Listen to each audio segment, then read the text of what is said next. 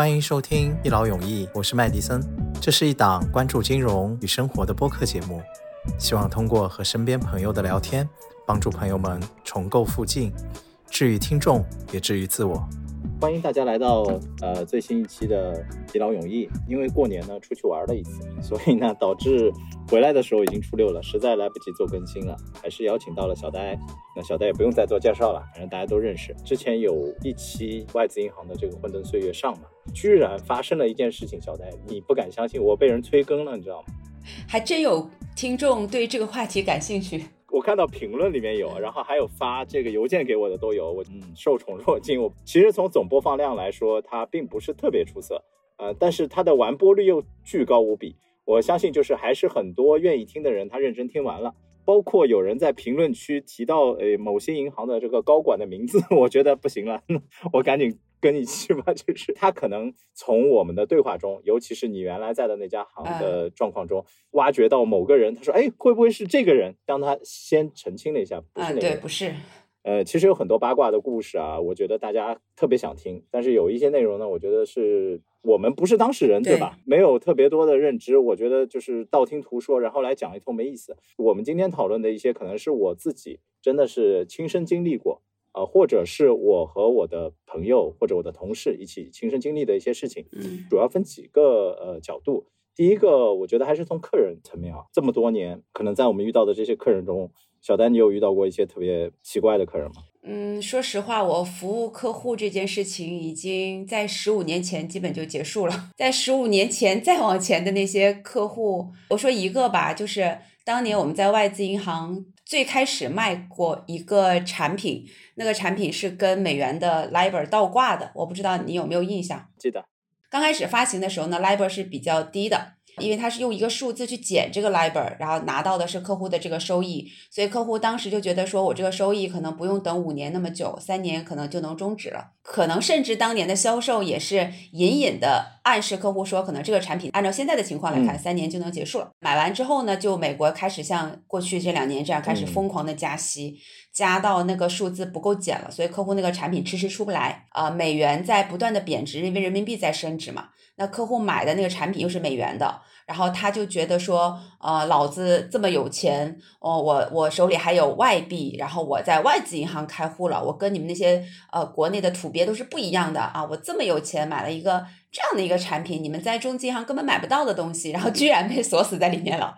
然后每天看到自己的资产以人民币计价来算的话，就天天都在跌，然后钱又拿不到。那段时间呢，是中国市场大概第一轮的大牛市嘛。然后他看别人隔壁老王那个傻不拉几的卖白菜的，可能每天都在随便买个股票的涨停板，然后他的钱在这扣着，然后每天都在跌，然后他就要赎回。一线的人员我们也没办法，然后就。就说这个事情我们要跟总部沟通啊，什么什么，然后这客户就说我要找你们行长。你知道找行长这件事情，大家所有人的标准话术回应就是 行长不在，对吧？然后这个客户呢，就是他也是到了一定程度了，就是被我们敷衍到一定程度，他就把那个我们有一个呃贵宾中心的支行的每一个人的电话都打了一遍座机电话，因为座机电话都是挨着号的嘛，他就有一个人电话，然后一直一直打下去，然后他拿起电话就两句话说我要找你们行长。然后同事就说：“不好意思，先生，行长不在。”然后他第二句话说：“就是 你们行长死了吗？”然后他就哒哒哒哒哒开始骂，他把那个行里所有人都骂了一遍之后，然后打到我当时在分行，然后打到我们分行那个电话上。啊，是因为同事出卖了我们，说行长在分行办公，就把我们的电话就发发给客户了。分行是我跟另一个同事，就我们两个人，我们已经提前知道这个噩耗了，要被骂。他先骂了一遍我，我也没有反应，那时候也很年轻，嗯，就骂就骂吧。按照你的性格不应该啊，至少找到一两个破绽得反反抗过去啊。呃，那个时候还年轻吧，要是换到现在，可能有一些战斗经验了。当时刚入行不久，他没有实质性的内容，但是你插不上话，就这种感觉。然后骂完我之后，我电话哎放下了，然后他打到我旁边同事那儿，然后拿起来就是我找你们行长。然后同事说不好意思，行长不在，你们行长死了吗？然后同事说回了一句话，他说先生这件事情我不是很了解，我可以帮你去问一下。你方不方便留个你的电话？待会儿我们给你拨回去。然后那个客户就嗯，他就愣住了，他也没有准备这个回应的话术。然后我这个同事就非常顺利的就结束了这个被辱骂的这个命运。然后第二天一早，真的有一个人到了我们哦二楼前台，进门第一句话就是我要找你们行长。然后分行那个二楼的前台是那个一那个小姑娘嘛，然后她进门就是要找行长。小姑娘说：“先生，您您是想办理哪哪部分的业务呢？”然后那同事：“我个人业务。”然后他说：“我们个人业务的窗口在一楼。”然后那个客户就从二楼就下到了一楼，又回到了我们这儿。他进来之前，我们同事就说：“昨天那个疯子来了，我们做好了准备，把前面能挪的东西都挪一挪。他可能得爆发了，对吧？我跟同事两个人视死如归的开着那个门，那个人就走了进来。然后一个衣着非常普通的人，呃，拿着一个早年你记不记得有那种叫太空杯的东西，就很大的拎着过来感觉。啊，对对对对，早早年那个出租车师傅经常会准备那个。然后我们想，哇，这个人感觉武力值有点高，做好了全部的准备要迎接他，结果发现他就是一个正常办业务的。不是那个人是吗 不？是那个人，但是也是问了一些很奇怪的，因为他那个财富量应该也不够当年在我们这儿开个账户，但他以为可以啊开，然后就随便问了一些业务，然后就走掉了。但是真的给我们吓死了。我记得我同事当时看着那个人走过来的时候，说了一句话，说：“你保险买够了吗？” 你怕他直接杀掉你啊？我那我觉得你们想的还是有点极端，怕的是他嗯泼你们什么东西之类的。你提醒我了，后来就是金融危机之后，因为很多客户来闹事儿啊、投诉，然后我们就在流程上改了一件事情，就嗯一旦是这种情绪很激动的客户，嗯前台接待的倒水一定要倒白水，不要倒一些咖啡茶，因为我们那个墙纸一旦泼上去是很难处理的。你考虑是墙纸不是人是吗？泼你脸上，哎，我告诉你，人在银行根本不值钱，好吗？我那个支行是新装修的支行，就是呃，好像全国第一百家，然后执行了一个新的那个标准装修的。那个落地灯的那个灯罩、嗯特别重，然后我一站起来，有时候不小心会撞到那个灯罩。嗯然后有一次，我们的副行长在我的办公室里，然后他叫我干嘛，然后我就站起来，咣就撞到那个灯罩了。然后你知道行副行长第一反应是什么吗嗯没给？他他不是问我怎么样，他是抱住那个灯罩说啊，我四万五的灯罩啊。当时可能你的月薪还没到那个状况。年薪到没到，可能我都要算一下。你这个产品，我有一个嗯一模一样的，他也是跟你一样的情况，就是说也是买了五年的一个产品，可能前两年给的都是百分之三什么那种比较固定的，对吧？然后后面就开始没收益了。没收益开始没问题，但是我觉得这种产品关键问题，它不让你提前解除，是的，那他就很痛苦。然后他这个客户还是有些家里的原因，他可能是说小孩要看病，但是我们也不知道哦是不是真的，他就跑进跑进来了，说这件事情，我们也没办法解决嘛。说了以后就说嗯，如果要赎回，可能会亏损百分之三十或者之类，他也不能接受了。嗯然后他嗯突然情绪非常激动的时候，做了一件 匪夷所思的事情，就是他可能在两秒钟之内把裤子脱了。男的男的女的，男的脱了裤子，然后蹲下来开始拉屎。关键是，他可能从准备动作到拉出来，一共是五秒到六秒时间，就在正当中拉屎。哎，那有没有可能他真的就是想拉屎？有可能原来他准备炒完去上门，啊对然后觉得既然这样，我也不客气了，就是给你们留点纪念，是吧啊？令我诧异的并不是这个部分，而是他在五秒完成了整个过程的时候呢，我们的保安师傅在零点五秒的时候拿出了一张 A4 纸接住了那个东西。哈，他下来的瞬间就给他接住、垫住，然后给他纸一包扔了。哇，就是这个客人他拉完以后下意识看了一下，哎，怎么没有？他开始怀疑自己了。我很用力，可能应该怎么没有？后来我们才了解嘛，因为这师傅家里养了两条狗，有疯狂遛狗的这些经验，所以他就是捡屎捡的特别快，因为他有一点洁癖，就是他不喜欢那种掉在地上然后再去给它弄起来的感觉。所以一般呢，他的狗狗就是一旦那个屁股一撅，他就嘿。就是这个动作，所以他是有这个 应激反应，然后这客人其实就不知所措了，还我屎，把我的屎还给我，把我的钱还给我。对他不知道该干嘛，然后这个师傅还很好，就把他拉起来，就说赶紧把裤子拉起来，就不要这样，我们还是可以帮忙。但是后来这个客人其实这个钱还给他了，那保安有没有给他递张纸啊？毕竟他还没有擦屁股。有就是保安有马上把那个 餐巾纸，就说就给他扶到那个 VIP 房间去了。那个保安是一个很厉害的保安，后来的确他提供了一些证明，他的小孩是开刀。需要多少钱？他不是很多钱，可能也差二十万，那就把这个钱算是银行反正填了那个窟窿，这个客人就情绪就好了，就稳定下来。那我后来想了一想啊，如果按照当时的这个情况呢，它的亏损百分之二十到三十，小 case，对，是一个很小的 case。像现在去年可能做 A 股的这些同事买一些基金之类，可能也不止这些，对吧？然后除了这个以外呢，就是有一个是金融危机的一个客户，我们曾经都待过的这家，当时呢这个客户投资是呃四千万，在零零六年投资四千万，应该是非常大客户。好死不死，他投了一个类似于雪球一样的产品。到期之后要转成那个挂钩的股票是吧？我记得。对他好死不死，嗯他挂的是雷曼兄弟。其实你转成那个股票的时候，你基本上在市场上已经没有价值了。他是一个嗯让我想想，温州还是哪里的客人？应该浙江的。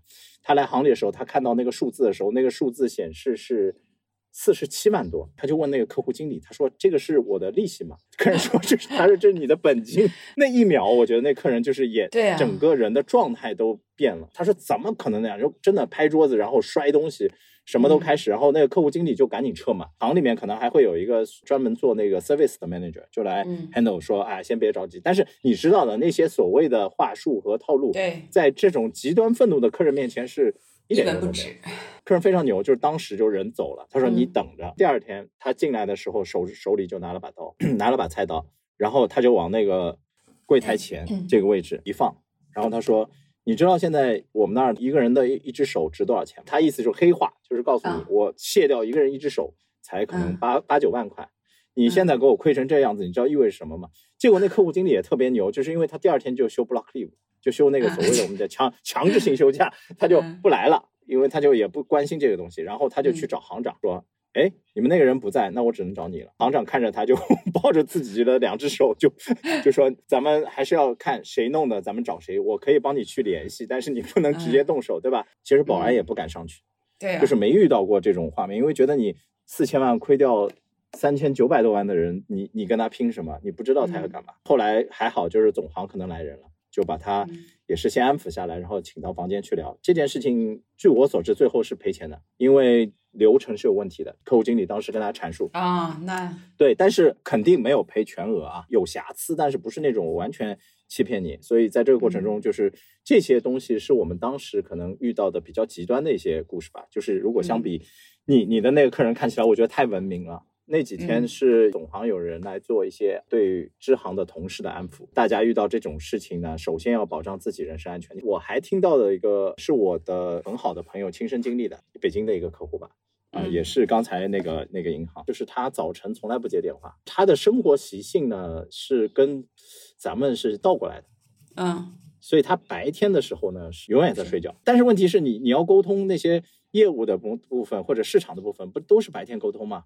嗯，所以你找他永远就是电话不接，或者嗯。是就是关机，基本上他醒来就是五点四点半，就是你银行已经办不了下任何业务，，对，然后他就会打电话给你，然后就说，哎，我我想知道那什么，但这客人是挺有钱的啊，也是一个大客户，他就会说，我想知道市场什么东西，然后那你就变成你跟你就必须用你的下班时间去服务他嘛，嗯。他还会提一些要求，他就说，那这样你上门来给我讲一讲。但其实我觉得这个非常不适合，包括我们现在从业者可能也是要比较小心的。就是嗯第一呢，他安排的地点通常就是他常年住在一个酒店，哦他又说那个酒店是他是大股东，呃，anyway 嗯真假咱们不论，反正他常年嗯在那儿，他就说那你到我酒店来啊，嗯因为去的是个女孩子嘛。第一次他就问了，他说这样去是不是合适？我说我的建议呢，最好是别去，嗯，因为我觉得这种非工作场合，你说也不在公司附近，你晚上真出点什么事情不好说。对我说我的建议，要不你是叫你的老板陪你一起，对吧？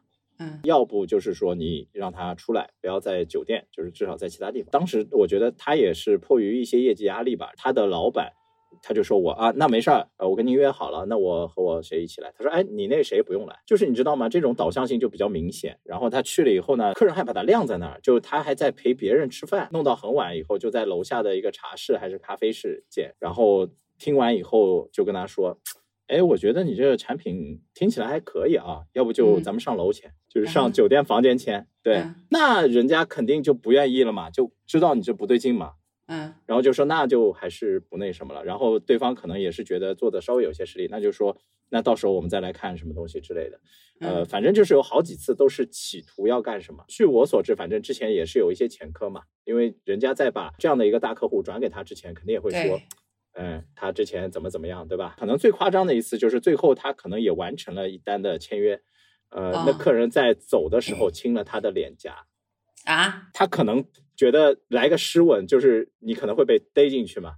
干湿分离了，有时候啊，就是客户对于银行的从业人员应该，嗯，保持一定的尊重。他们可能更多还是认为说，好像我让你赚了什么泼天的富贵，就不只是客户对银行的工作人员，我觉得这是对所有人基本的一个要求。对对对，就是有时候他会觉得自己的这个定位过于高，然后你们好像都像蝼蚁一样，我我什么时候让你来服务我都可以，或者我让你怎么过来，呃，大冷的天，什么晚上十一点到我我住的地方楼下来给我弄什么东西。我还遇到过什么让你上门帮我装墨盒？你说墨盒，我想起有个以前有个客户，他在银行存了几百万，然后非得要来银行用银行的打印机做彩打的东西，难怪人家有几百万呢。那问题是你们会让他做吗？那就肯定要打的呀，那来都来了是吗？嗯，来都来了，对啊，嗯。啊，那他就特地跑一次，为了来彩打，就挺有钱的，也是排名前 top 几的一个客户，然后拿个 U 盘过来，就非得让我们给他说那个，嗯，就是他家里那个什么打不了彩打的，要彩打，让我们给他打。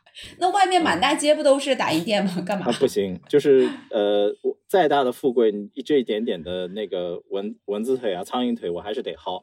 嗯，是的，嗯，你刚才说那个去客户那儿，然后去签单，我记得我有一次，就是我刚入行不久的时候，有一个客户，然后来我们行办业务要开户，然后我们那天电电脑好像有什么问题开不了，然后要把他带到另一家贵宾中心去开，然后是个男客户，然后他说那地方他不认识，他好像是就是对那一片不太熟，他说能不能你们带我一块过去？然后大白天的，我说那行，那我带你去吧，因为我们平时有时候也会带客户过去，我就坐上那个客户的车，我就走了。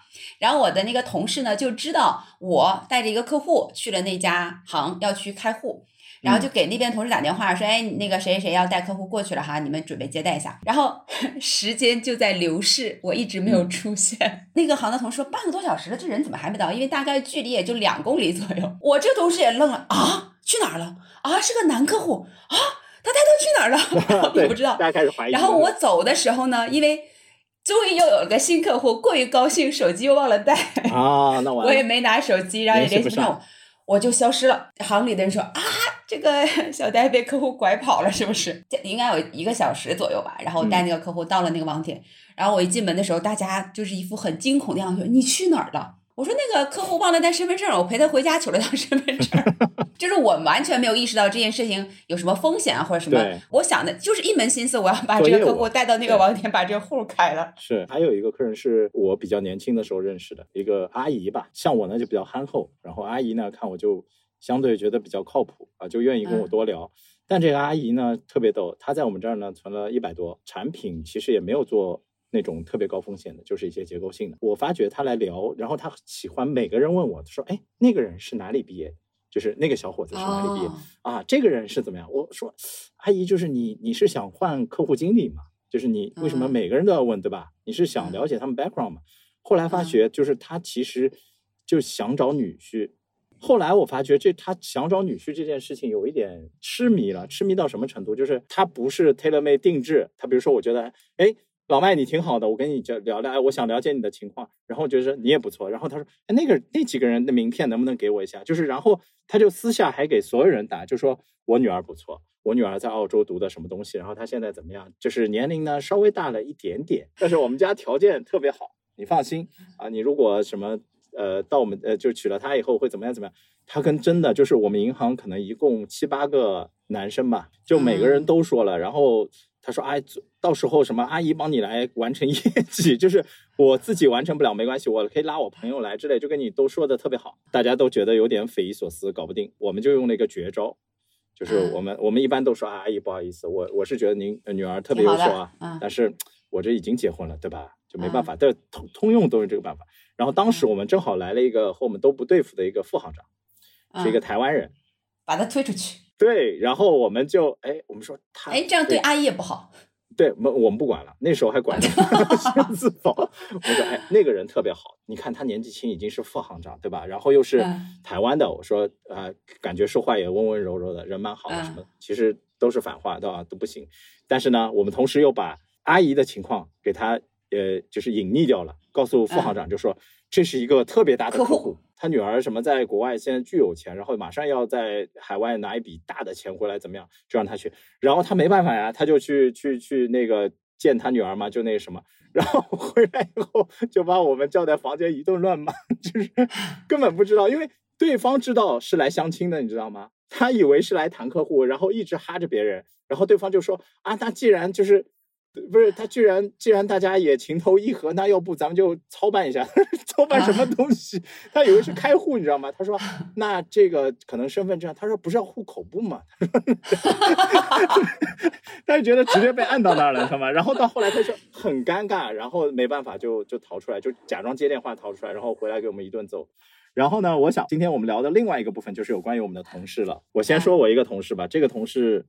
谷歌上查得到，百度上查不到是吗？呃，都可可以，百度也能查到。他已经在这个监狱里面，中文名应该是叫马木哥吧？那我觉得原来如果是蓝雪航，这个应该肯定是知道他是谁的。英文名好像是叫 Hammer Hammer 马。这个人特别有意思，因为他这些前半部分都是我亲身经历的。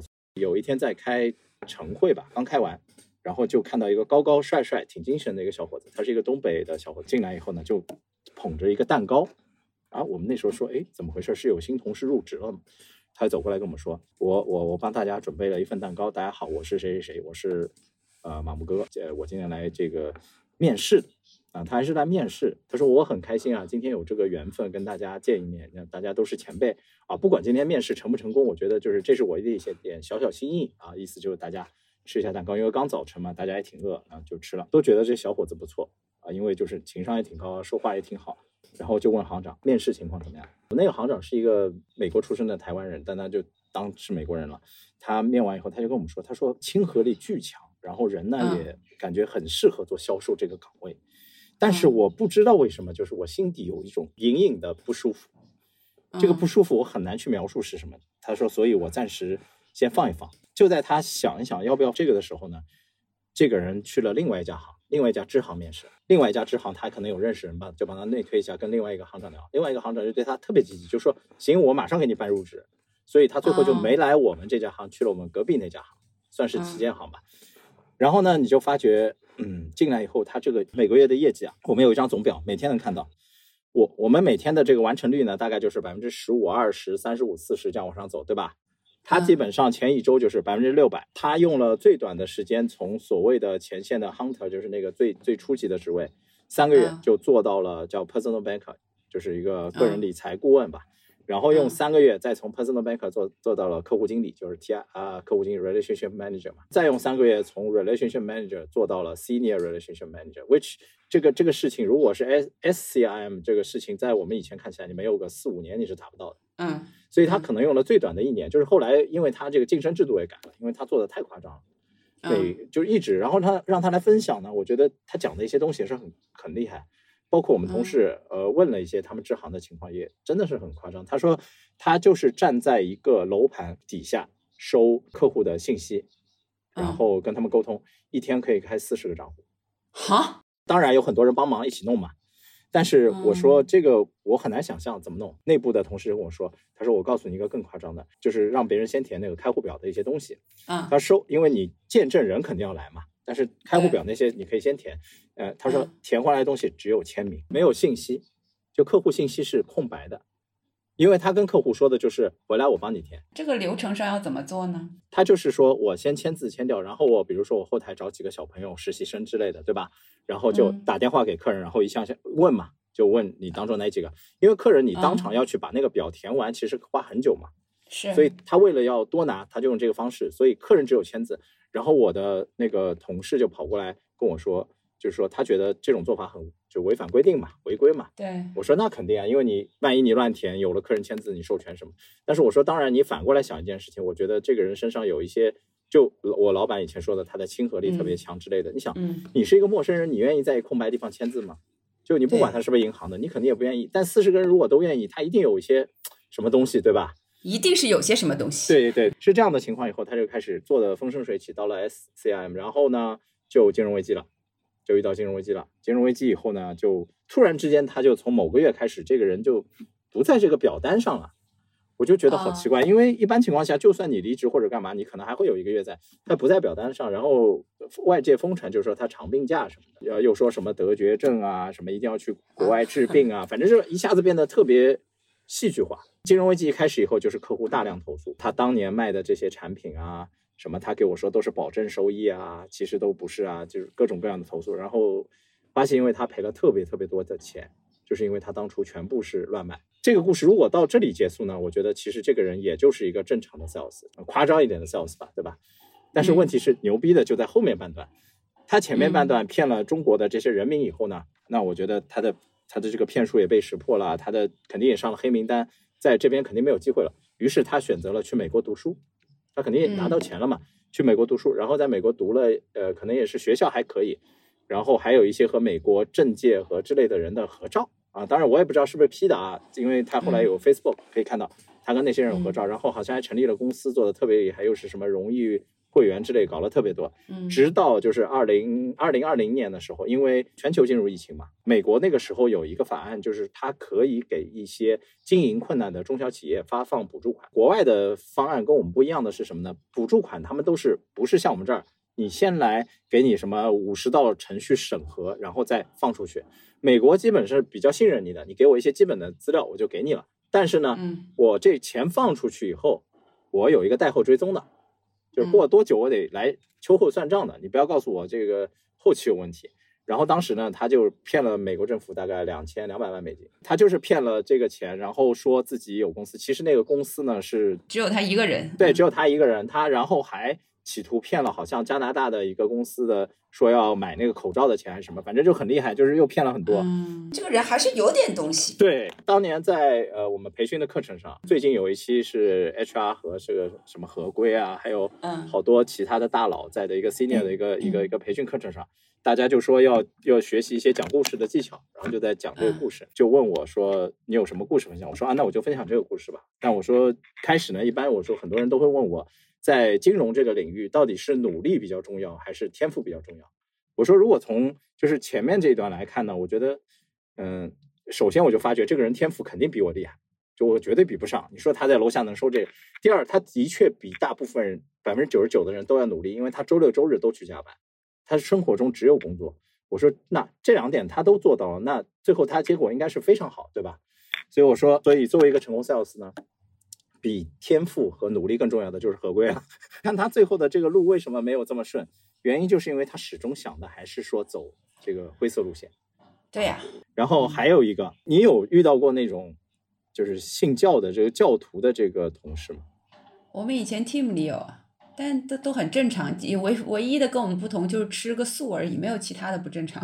啊，你这个是信佛教嘛，对吧？对，人也都很 nice，很平和。嗯我认识一个，就是是我算是我学员吧，就是嗯他是一个信光明会，基督教，不是基督教，还是很正常。个人感觉信仰这个东西呢，我们不方便去评价，但是他的做的事情有一点过度。第一呢，他每周都要去教会，这个我觉得正常，你休息日嗯你自己去，对吧？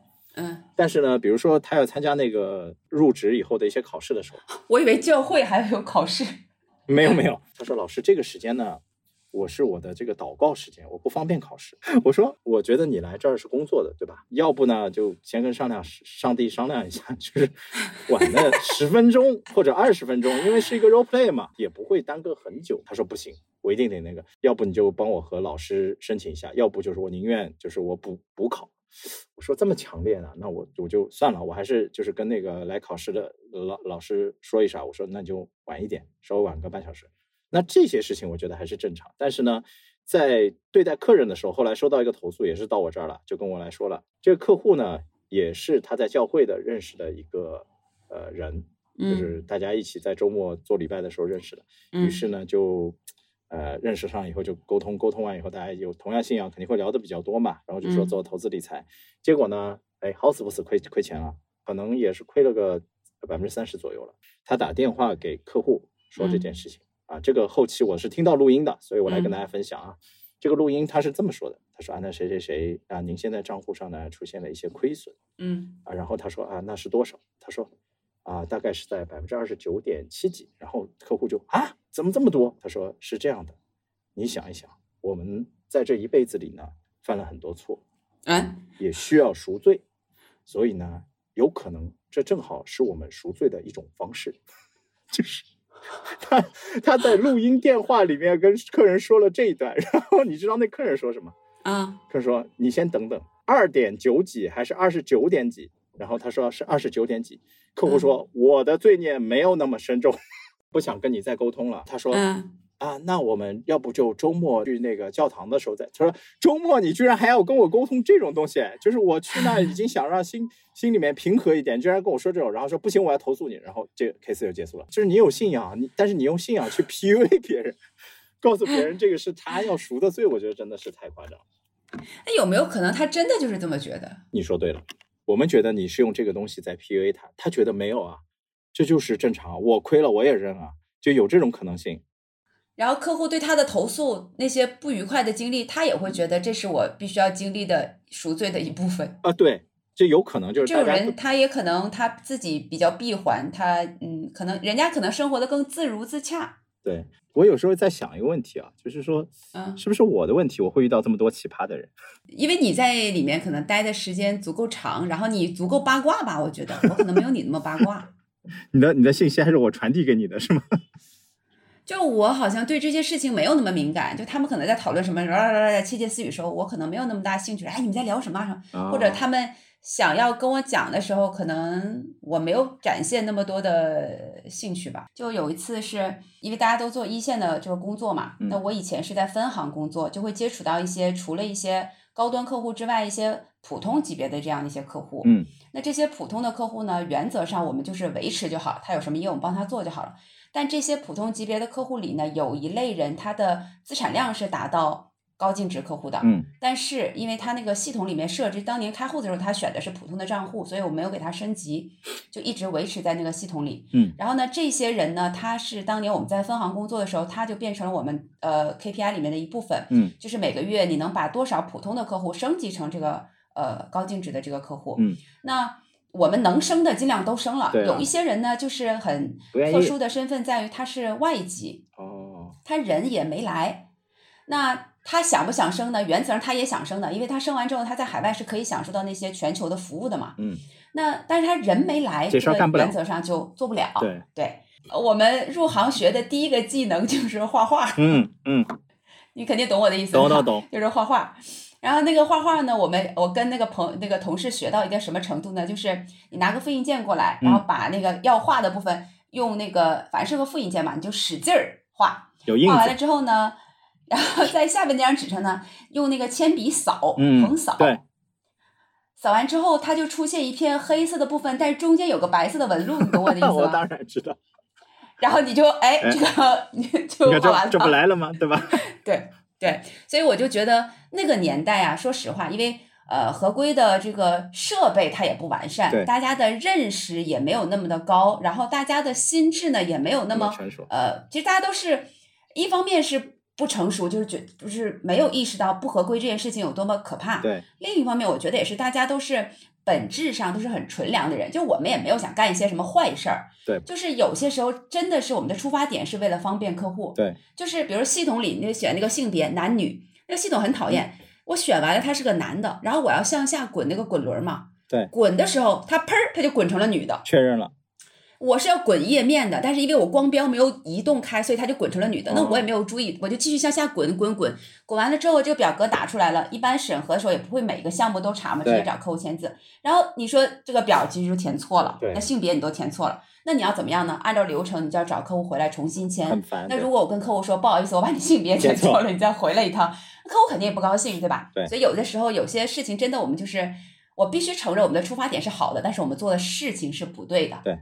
对吧？然后呢，回回到我刚才这个 case。对。那有些客户呢，他我是真正想让他升级，一方面是我觉得升级之后对他在海外用账户会更方便。嗯。另一方面呢，这也是我 KPI 的一部分。那当年其实 KPI 跟我们的业绩奖金都没关系，因为我们那个时候就拿一个基本的薪水，你们完全没有执行这个。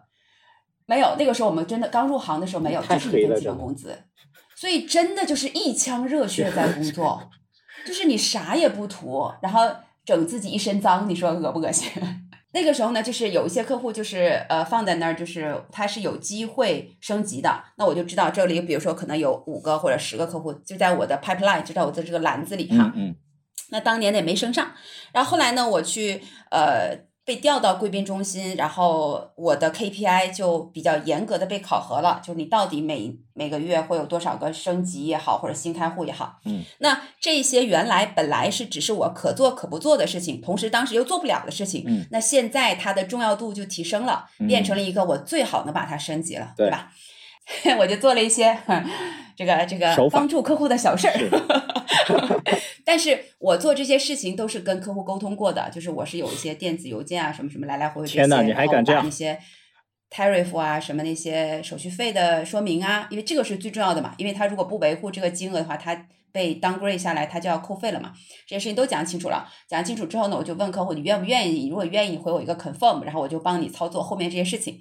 所以嗯我其实没有违背客户的意愿，单纯去追求这个业绩，是客户完全知情的情况下，我只是帮他做了一些小手续啊，当然肯定背后肯定还是不合，肯定是这个流程是不太合规的对。对，然后问题出现在哪儿呢？是我去到了贵宾中心做这个 RM，做客户经理，然后接我原来工作的这个人，嗯，他也是一个很上进的人，嗯。他呢，他 KPI 里也没有严格要求他一定要 upgrade 多少个客人，但他也非常努力，他也筛到了这些人，然后他也苦于这些人没来，结果呢，他发现过两天儿，他这些 本来是在他关注列表里的人，忽然就嗯没了，都没了，都没哪儿去了呢？发现哎，在我名下，嗯，然后他就想，嗯。其实我做了什么，他完全是能够猜到的。对因为这件事情只不过就是他想做，但是他还没有来得及来得及，做的事情。您手快还是手快？对对，然后被我已经做了，我不知道中间发生了什么事情。嗯有一天，分行管那个账户，当时我们不是有 package 嘛，嗯就是我不知道你们行有没有，就是每个人都有个小袋子，然后那小袋子都放在分行的防火柜里，然后专门去维护那些小袋子里面信息的那些那个同事呢，是我非常好的一个朋友。嗯，他有一天给我打电话，他说：“哎，小呆，你是不是出什么事儿了？”我说：“我怎么了？”嗯，他说：“零售的老大调了三个还是四个 pack，都是你的客户，哦都是外国人。”他说：“你是不是有什么问题？”因为我当时要那个护照复印件也是从他那儿要的。哦，是有人举报了。对，我就知道老板调了我的几个 pack 哈，然后呢，大老板呢把这 pack 调了之后呢，他一看那些东西，他根本也识别不出来是，对啊，那根本就不是原签字啊，件一样的呀。我不知道这样讲算不算政治不正确，就是在呃业绩的压力下，嗯，和你有一些虽然不对，但是嗯出发点又没有特别坏的这样的两个角度去评判一个问题的时候，其实老板也有他自己心里一个尺的。对所以有的时候，如果老板想搞你的话，一下就可以搞死你，对，对吧？那谁没有点儿这个乱七八糟的事儿他？他放你也就放但是老板也会权衡搞你值不值得，对他来讲是利益更重要，就你给他带来的利益更重要，还是修正你更重要，对对吧？那可能在那一瞬间，老板觉得 修正我这件事情他不想管了，哦，所以就他。就直接把这个 pack 发给了我的呃支行行长，我的嗯 line manager，、就说你去你去管一下。然后我的 line manager 拿到之后，他也看不出来，然后他就直接来找我，他就来找我，他说来你你过来一下，然后我就过去了。老板说这几个 pack 怎么回事儿？我一想那就是被人家抓了呀。对呀，然后我就跟老板马上就承认了呀。我说对但是我跟老板说，我说我都有邮件，我跟客户也沟通过。嗯老板，那怎么办？那批评教育呗，不然怎么办？能把我举报的阴监会消除我的这个从业资格。没必要。对吧？对，所以那个事情我是觉得，如果你问我，就以前有些呃小朋友上课的时候跟我来聊天，然后有些小孩甚至很情绪激动跟我聊聊天，他自己我也不知道为什么他就在那哭，嗯就是感觉好像跟我互诉衷肠一样，然后问我在这个工作上有没有遇到过什么困难啊，有没有觉得。或者是在职场上有没有遇到一些不公平啊？我会觉得，如果你问我这么多年被职场呃被谁欺负过啊，或者遇到一些不公平，我觉得这是唯一的一件我会觉得有一点大的事儿。嗯，但我现在想想也不算什么什么大，只是它已经在风险的边缘了。这大、这件事情只能说它可大可小。对就是我运气比较好，就是老板们也都比较呃，不是要要要要把我弄下去，可能当时至少我的业绩还是值得 被挽回一下。对，但是确实那个同事，嗯，说实话。在这件事情没有发生之前，我对他的印象是非常好的，因为他是也是一个很上进的一个同事，然后他入职比我稍微晚一点，他很多的业务其实都是呃问的我，我当时对业务的就是钻研的那，尤其是对系统的那个钻研，就是一些边边角角的业务，他们有些时候搞不定的，都会来问我，我会告诉他系统哪个地方有 bug，然后你怎么怎么弄就可以绕过客户签字，或者绕过领导审核的这个部分，你就可以做完。所以很多东西其实都是我我会跟他很无私的分享，但是我没有想到他会在背后做这样的一件事情，但。我也能理解吧，他也是一个，他如果不追求上进的人，他也不会做这样的一些没错。所以过去也就过去了。嗯，就是如果你们两个人的立场互换，嗯，呃，你变成他的这个角色，你会举报吗？我肯定不会啊，我我我就我是没有我是没有这个勇气去跟老板讲别人不好的这样的人。啊，就是 even 通过那种所谓的暗箱渠道 speak up 之类的，什么发邮件啊，就是呃什么匿名邮件之类，你也不会做。我也不会，因为我我我会自我评估一下，我有没有这样的嗯 乱七八糟的动作小手脚，我也有啊，那我有什么脸去举报别人？但这个肯定不对呀，同志们，嗯，要要合规。我觉得就是这这个这个挺难去描述的，就像你说的这个状况，尤其是在当事人和现在你再回头看，现在我对于很多东西在程序上的不规范，我也是会觉得挺严重的。严重的点是在于说，我们因为我们平安的度过了那么多年，我回头再看这件事情，你看我当时啊是有做过一些事儿，我现在也没有怎么样或者怎么，但是如果真的那个人就是因为那件事情起了个苗头，然后开始。做就是他没有走你这根路线，他走了另外一根，那他有可能就走到你刚才发给我的那个人身上去了，对吧？是的，不能说第一批吧，就早期进到外资银行的很多人，我觉得绝大多数人都是纯良，内心非常纯良，然后也不图钱，也不图名，也没有利，就吭哧吭哧的，也就是图一个上班开心。所以我觉得那个环境还是非常让人怀念的。所以我身边也有这样一个，我这个上厕所也能遇到奇怪的事儿，反正就是。都是有，你怎么老跟厕所有关？我不知道呀，这一期就是绕不开了，你知道吗？他有两个故事，一个故事呢，就是他特别勤勤奋努力啊，真的，我觉得我其实，在原来刚入职这些银行的时候，我是属于那个特别拼的人，嗯，然后跟他一比，我觉得我也不算什么，为什么呢？就是有一次，呃，他电话就是一直始终，你他走到哪，你感觉他都拿着电话一直在打。就没有停过，直到有一次我去上厕所，我蹲在那个包间里面。厕所叫隔间，不叫包间，谢谢。对不起，好，隔间，他在我隔壁。这个人连上厕所的时候都忘不忘记打电话或者是接客人电话。如果一般这个时候我就说我晚点打给你或者干嘛，对吧？他是没纸了吧？因为那时候我们银行是不能存人民币的，嗯，只能存外币，这还是外资银行的初级阶段啊。零七年前吧。对对对，没有拿到人民币牌照，所以不能存。那这个客人很明显就问了他这个问题，说：“那好，你说了你们银行这么多好处，这么多优势，我能不能存人民币？” 你回答这个其实就是能或者不能，挺简单的，对吧？他呢正好在发力，就是他 在这个隔间在发力，我就在隔壁听到那个原话，就是人民币不能存。然后这客人说什么东西？你刚才那个声音是什么？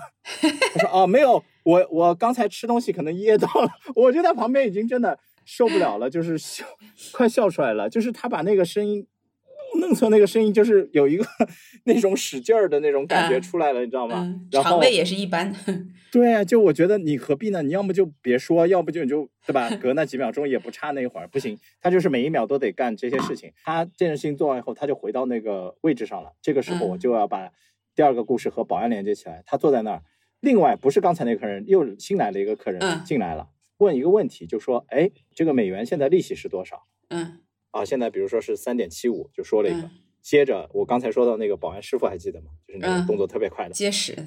那么保安师傅在就用手遮住鼻子，就像捂着一个嘴巴这样悄悄的从旁边跟他说：“昨天晚上升息了。” 然后保安师傅意思就是说，你看一下更新的。对了，嗯，他一刷，哦，现现在我们的利息是四点零。搞笑的是，大家的第一反应通常是会觉得说，你这客户经理怎么这么不专业？你怎么连这个就都不知道，对吧？哎，这个客户的点就不一样，他转过头来，你们这儿保安都这么厉害，真的是不一样。然后就问说，哎，那你你是怎么知道的？然后这个保安师傅说：“我本科就就读于哪里哪里哪里，嗯，然后以前我在什么地方从事过什么工作，就是非常厉害那种。然后就跟他讲了一大堆，这个人就拜服了，然后就跟那个客户经理说：‘哎，你说买什么我就买买一些，没问题，都买。’就嗯觉得就是说，你们保安如果是这个级别的，接下来那些人我就不用看了。就你刚才那个，我就当是我没看见也无所谓。嗯，就你们的保安每天都在关注说市场是这样那样的，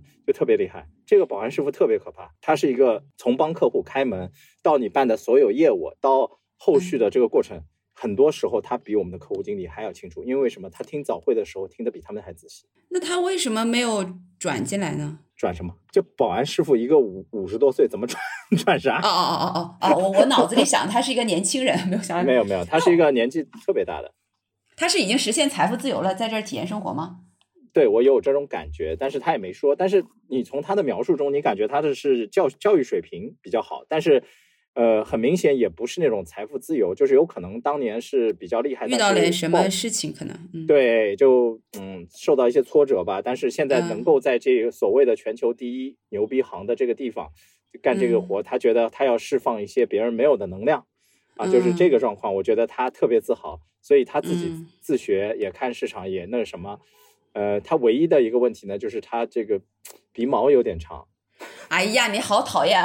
这没有，这个不是我们自己说，因为我们跟他说这个事儿很奇怪，因为保安不归银行管，保安由保安公司管。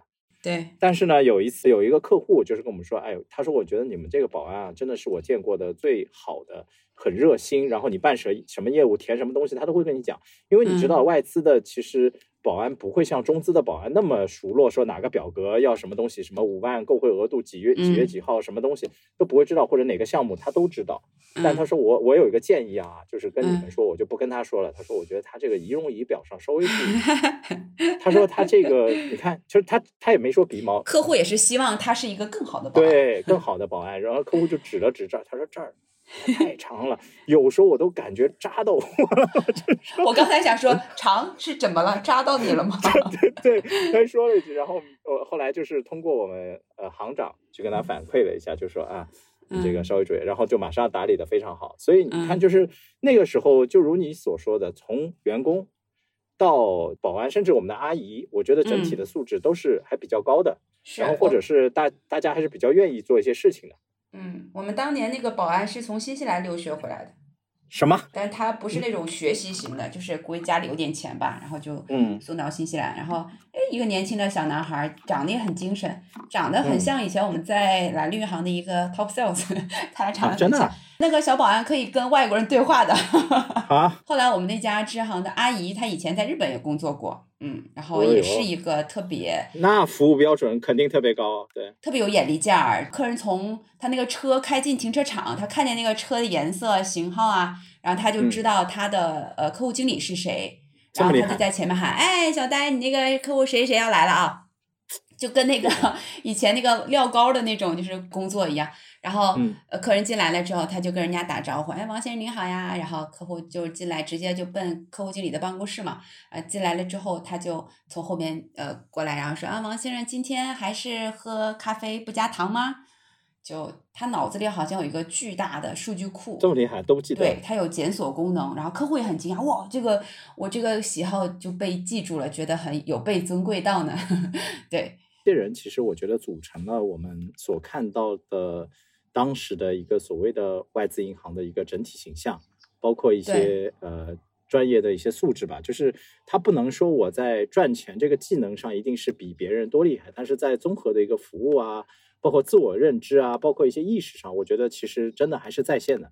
所以为什么很多人会说外资好像到了今天越来越嗯没有那个外资的感觉？我相信他们所说的那种外资的感觉，肯定还是当年他们也许经历过或者就是看到过的这些内容是怎么样的。那今天看起来好像跟那个时候真的是嗯差点东西吧，就是这种感觉了。所以很多以前外资行的同嗯事，你会发现他不管怎么觉得这个工作呃压力大也好，现在跟以前不一样好，再怎么抱怨，但是他不比较多的人可能还是愿意选择，如果有可能的话，还是愿意选择嗯在这个圈子里面留下来。包括在这几个行之间横跳，今天在这家，明天跳到那家，像你这样，就是我们还是觉得比较当年那个很好的一个外资行的印象，还是在我们年轻的时候留下了很深的一个烙印。对，嗯、然后我觉得最后我就用最后一个我的违规故事结束我们今天的这个部分吧。好因为既看你有多然既然小违规。对，既然小呆说了一个，我也说一个。我觉得我把你，我要把你送进去。我这个送出去不是送进去。和你和你相比，我觉得这个我好多了。我我这个 case 是这样的，我们的前台的一个小女生啊，她现在已经去国外了，但是她就是是本地的大学毕业的，她的英语不大行。嗯。但是呢，当年外资行你知道，其实老外还是比较多的。嗯。啊，会有老外过来，所以呢，因为我基本上会坐在最前面那个位置，然后他一般有这种老外的客人，他说：“哎，让你去帮帮。”对他用那个眼神就哎帮帮我，有人来了，就是那个感觉。他连开始跟人说 “hello”，接下去就没有了，所以就不能接。那我想说，那我就来帮忙。接着呢，关键是什么呢？来的通常不一定是我们自己的客人，而是一些别的行的。啊，不是 walk in 的，就是自己走进来的老外，就不是说我想开个账户，因为老外到中国，你让他他去中国银行开，他搞不清楚嘛。嗯，那肯定来我们这儿，然后他就说啊，我要开一个账户，然后他还看着我是一个黑人跑来我们这边，然后我就跑过去。那我问了一下，他可能是非洲某个国家，当然也不在我们这个什么列表上，我就问了一下他的一些用途，但是我也很明确的知道了，就是他其实能够存的存款达不到那个最小的一个账户，其实是八万人民币，他都达不到。他可能真的是一个日常的账户，然后我就跟他描述了，我说其实是这样的，你在我们这儿开这个账户呢，如果你的日常的使用是这些的话，真的不方便，嗯，啊，真的不方便。我建议你去隔壁的工商银行，隔壁是工商银行的上海的分行，特别大啊。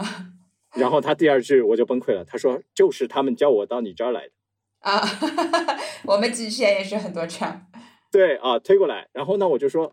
啊，既然是这样，那我就要跟你说一下这个账户管理费的问题。那我想这个是可以压倒他的一个稻草。我说，如果你要开这个账户不满足这个，要收多少钱？他说 OK，没问题。我想完了，你既然开这老外账户，你就摊上了好长时间，对，摊上了。然后我最后只能用一个绝招了，我就把他拉到没有那个时候其实摄像只有摄像没有录音的，把他拉到旁边一点。我说，那我就跟你实话实说了啊。啊，我说我们这儿呢是 fake 的这个银行。啊，是假的，就是我不是，其实不是这家银行，这个 logo 只是我们暂时用的，其实我们背后根本不是这家银行，你存钱在这儿是有可能对最后是拿不走的，会被我们吃掉的，就是这个意思。然后他就看着我那个激动的眼神，然后就。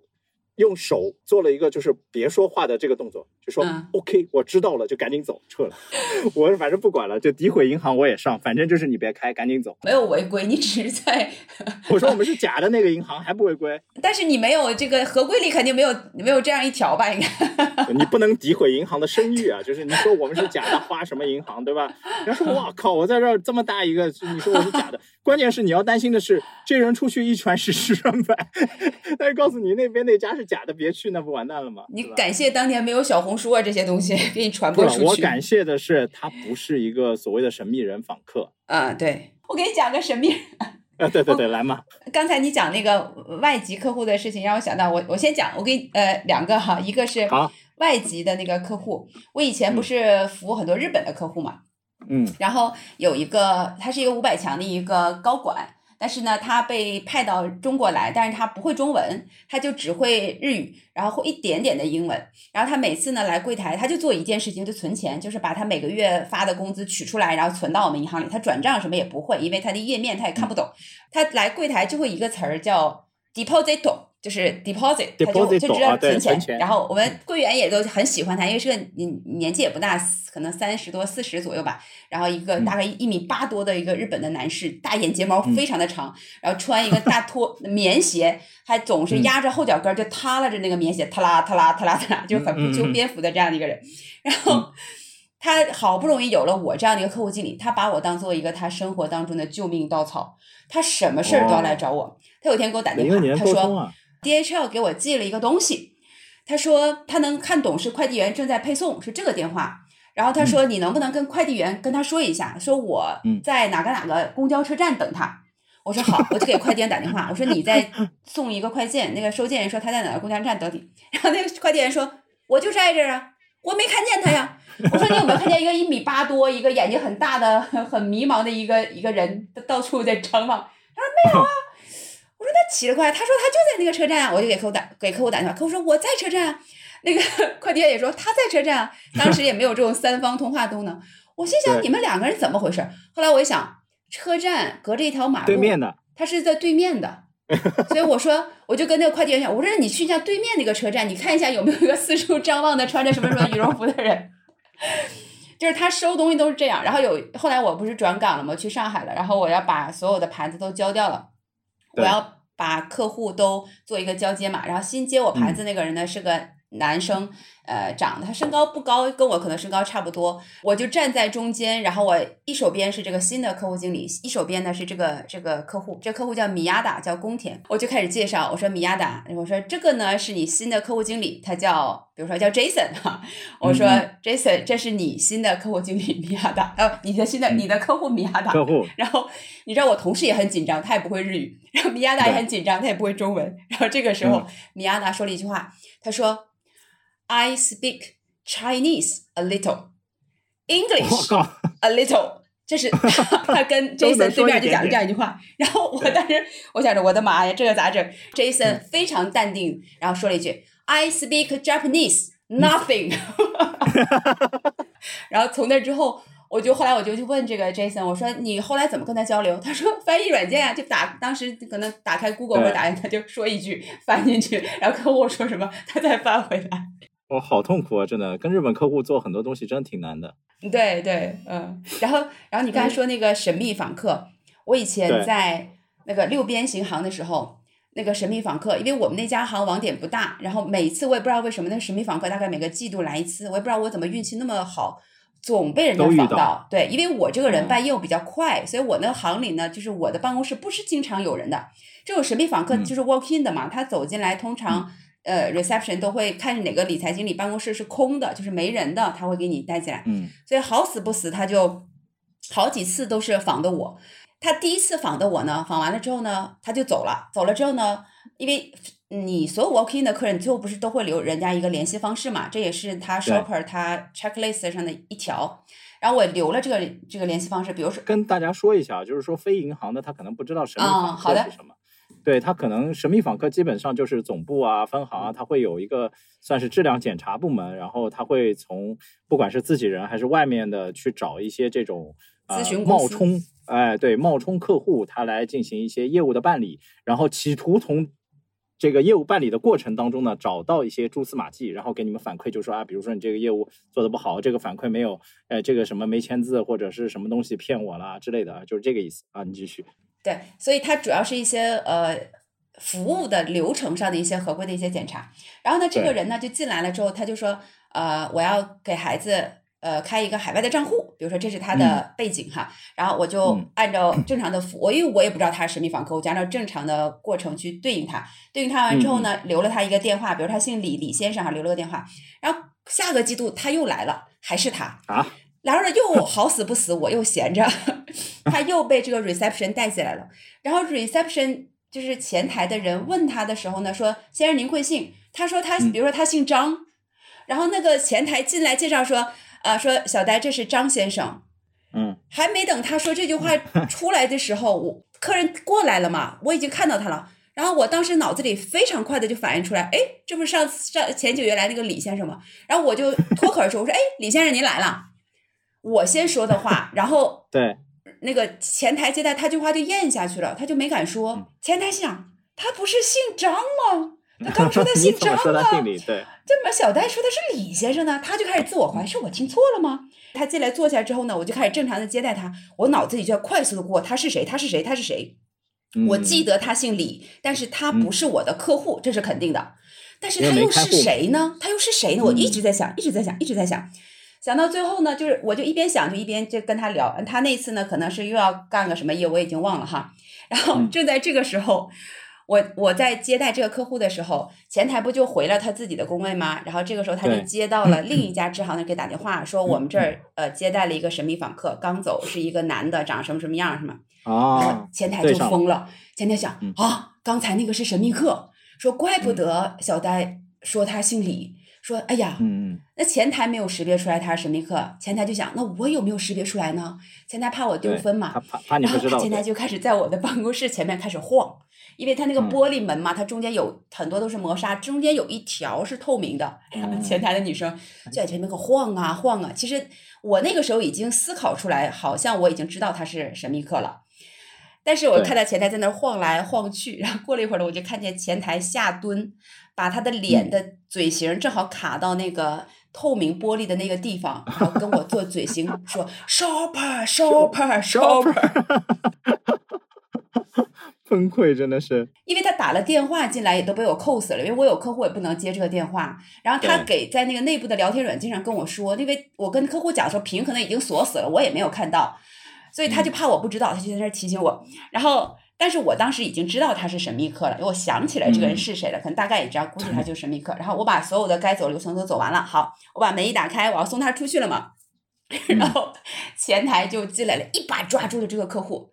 因为对于前台来讲，神秘客对他的访的几个点是，他有没有介绍我们是一家贵宾中心，有没有介绍我们提供哦双语服务，这里有什么什么什么，他都没讲。因为谁会来一个 walk in 的客人就抓着人家讲我们这儿提供 双语服务什么七七八八对，他就抓住这个客户，一边往外送的时候一边讲。张先生，这是我们行的这个电视，是我们的报纸，有没有双语服务？天呐把把把他应该讲的那个 checklist 的每一条又给客户讲了一遍。这个时候神秘客已经非常尴尬了，因为他知道他已经被识别出来了，不然他不会得到这样的待遇嘛，对吧？对，然后他就走了，走了之后呢，第三次他又来了，不是你们不换人呢，这么奇怪呢？不知道，就那段时间估计是银行呃预算可能有限吧。来完之后呢，我也很呃我也很无奈，但没办法，就又做了一套的整套的流程，然后把他送走了。送走之后呢，然后大概离行大概五分钟之后，他给我打了个电话。我看哎，这电话号码很熟啊，因为是我刚刚要了他一个电话嘛。我一拿起电话，我说：“哎，李先生。”他又被我识别出来了，因为我刚记的电话，那那个本子都没翻。我说：“哎，李先生。”然后嗯他也一愣，他说：“你知道我是谁啊？”我说：“啊，你不是刚从我这儿走，问问什么什么业务那个李先生吗？”然后他说：“啊，对。”我说：“怎么了？我以为他有东西落在我这儿了。”然后他跟我说：“他说你知道我是谁吗？”我说：“你是那个李先生啊。”他说：“你嗯真的知道我是谁吗？”我一看你都这样跟我讲话了，你是想跳井吗？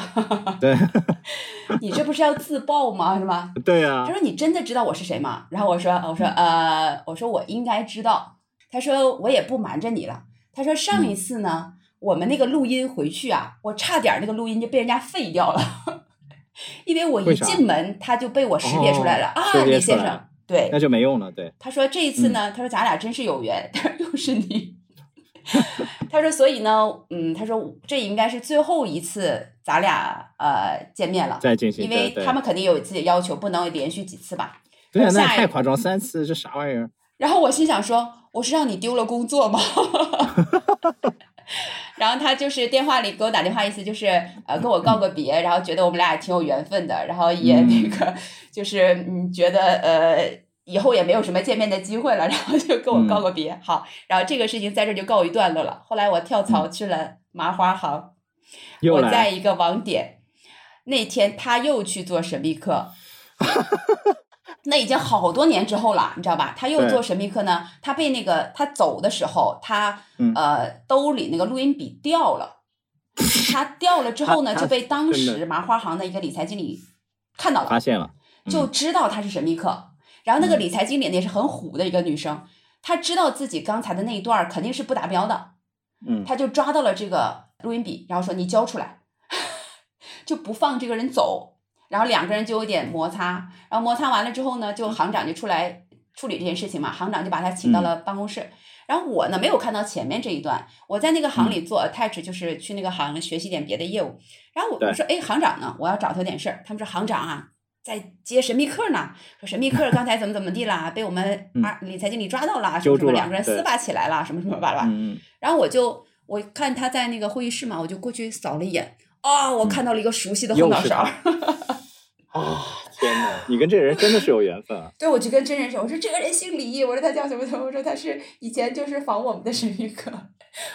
这个这个神秘客，我说实话，就是我在整嗯个阅读当中发现，就第一，他的确不是很仔细，是的，就是是的，嗯，嗯，对吧？你录音笔也能掉，对呀、很不合格，对吧？我觉得就是真的是充满了这些东西，嗯所以呃，怎么讲呢？其实我觉得我们的这一期其实更多的跟大家聊的都是故事，嗯，我们也不用上价值，也不用说其他东西，但是也是想让大家了解，就是在那个年代，可能我们十几年前，呃，做银行也好，做外资银行那时候的客人的样子，是会怎么样？我觉得大多数的客人还是比较讲道理。那会有一些这种极端的，我们刚才描述，无非是因为遇到一些特别夸张的情况。那同事，我觉得也是一样。呃，目前来说，我再去回忆，呃，我的职业初期的这些同事，虽然大家可能有时候有矛盾或者什么，现在看起来都不是什么特别呃原则性的一个问题，我都觉得还好。对，就是大家都度过了这段时代，所以呢，其实我们也是在日后的过程中呢，我觉得我们也是继续保持自己这份纯良之心吧。如果大家有什么想听的呢，也可以在呃留言区啊或者邮件给我，那我觉得我们可以讲一些其他的部分啊，因为这个部分你要再讲，其实能聊很久，就是会它会不断的延伸，聊着聊着，哎，你等等，我又想起一个东西，这没有办法了。对，故事有的是。对对对对对，没问题，就是看大家多多订阅，多多转发，好吧？那今天的节目就先到这里了，谢谢大家。好，谢谢大家。嗯，拜拜。好，拜拜。